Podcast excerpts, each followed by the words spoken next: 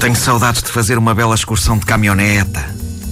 Hum, fiz várias quando era pequeno. Era particularmente fã daqueles autopullmans com ar-condicionado, televisão e casa de banho. Sempre me fascinou o conceito de uma caminhoneta conseguir ter uma casa de banho lá dentro e gostava que alguém me esclarecesse exatamente o que acontece às coisas que os passageiros fazem para aquela sanita. Vão logo para a estrada, ficam num reservatório e destas coisas, o que é que é menos mau? Conspurcar as autoestradas nacionais ou transportar a porcaria pelos caminhos de Portugal como se fosse mais uma bagagem? Fica no ar a questão. Eu não sei, não quero pensar muito nisso. Sei que as excursões de caminhoneta eh, têm sempre pormenores que eu acho incríveis. Lembro-me de duas viagens, sobretudo, que fiz em autopullman e que dificilmente irei esquecer no resto eh, da minha vida. Mas antes disso, autopullman. Esta palavra sempre me fascinou, porque há uma diferença entre uma mera caminhoneta e o autopullman.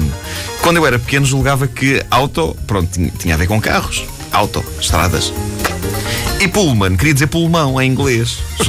Autopullman significava que estas caminhonetas eram tão boas que uma pessoa respirava outro ar lá dentro. Acho que o ar-condicionado também contribuía para esta minha ideia. Uh, para respirar, o que é que uma pessoa usa? Usa os Pullmans.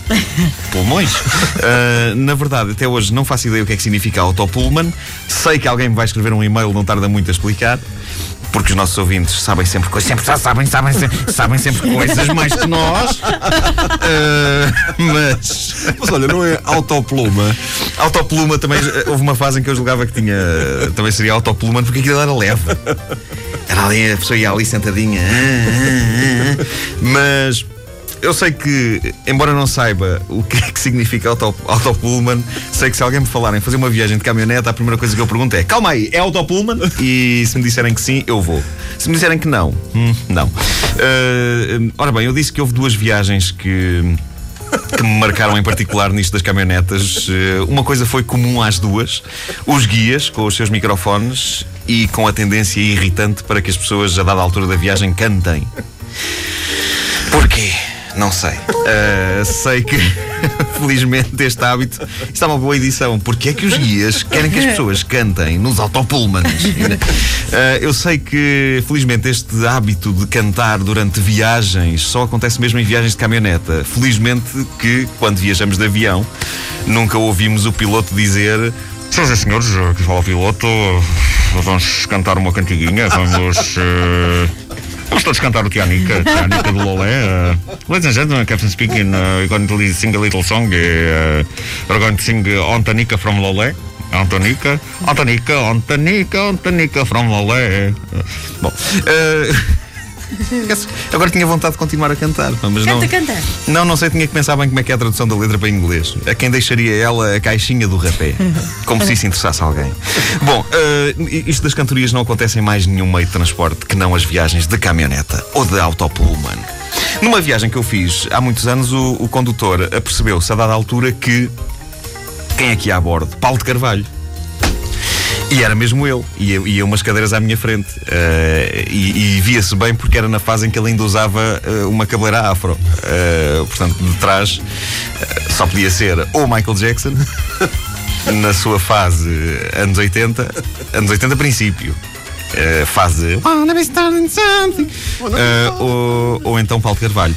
E uh, o condutor vê que Paulo de Carvalho vai a bordo e resolve fazer aquilo que lhe pareceu ser uma ideia brilhante. Durante umas horas, ele pôs em loop no vídeo do autocarro o teledisco da canção Os Meninos do Uambo. Uh, sempre em loop. Chegava ao fim.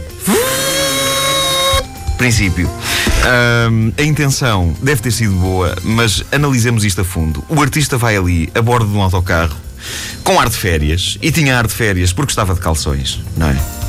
E durante umas horas, e para dar alegria ao artista, a tripulação do autocarro, o que é que põe a passar no vídeo? O artista a trabalhar. No fundo, é o mesmo que ir no autocarro um cirurgião em férias e de repente, ah, está ali, está ali um senhor doutor, passa aí imagens de operações. Passa aí imagens de operações. A dada altura, Paulo de Carvalho pôs uns headphones na cabeça. Uh... Óbvio. Eu fiquei com curiosidade para saber o que é que ele estava a ouvir enquanto o vídeo do Auto Pullman passava uma vez mais os meninos do UAM. Engraxar o artista. E eu, eu lembro de pensar que era giro descobrir-se que ele estava a ouvir nos headphones o chamava-se Nini. Uh, era interessante. Não sei, não, não, não cheguei a perceber o que é que ele estava a ouvir. Sem dúvida que o momento mais espetacular de qualquer viagem de autopullman que eu tenha feito alguma vez foi. Uh, alguns da minha infância. Tinha eu para aí no máximo uns 10 anos. Uh, e o, o, condutor de um autopullman em que eu viajava com os meus pais e com umas boas dezenas de pessoas, famílias inteiras com crianças, decidiu que um filme giro para entreter as pessoas, famílias, numa viagem à tarde entre Lisboa e Vila do Conde era O Caçador. Famoso filme sobre a guerra do Vietnã com Robert De Niro. O Ora, eu não sei se todas as pessoas que nos ouvem viram O Caçador, mas digamos que há poucas coisas violentas que não acontecem nesse filme. Uh, e há, nomeadamente, uma sequência de pôr os cabelos em pé e os nervos em franja. Que giras, estas duas expressões juntas nunca tinham usado. tá bom.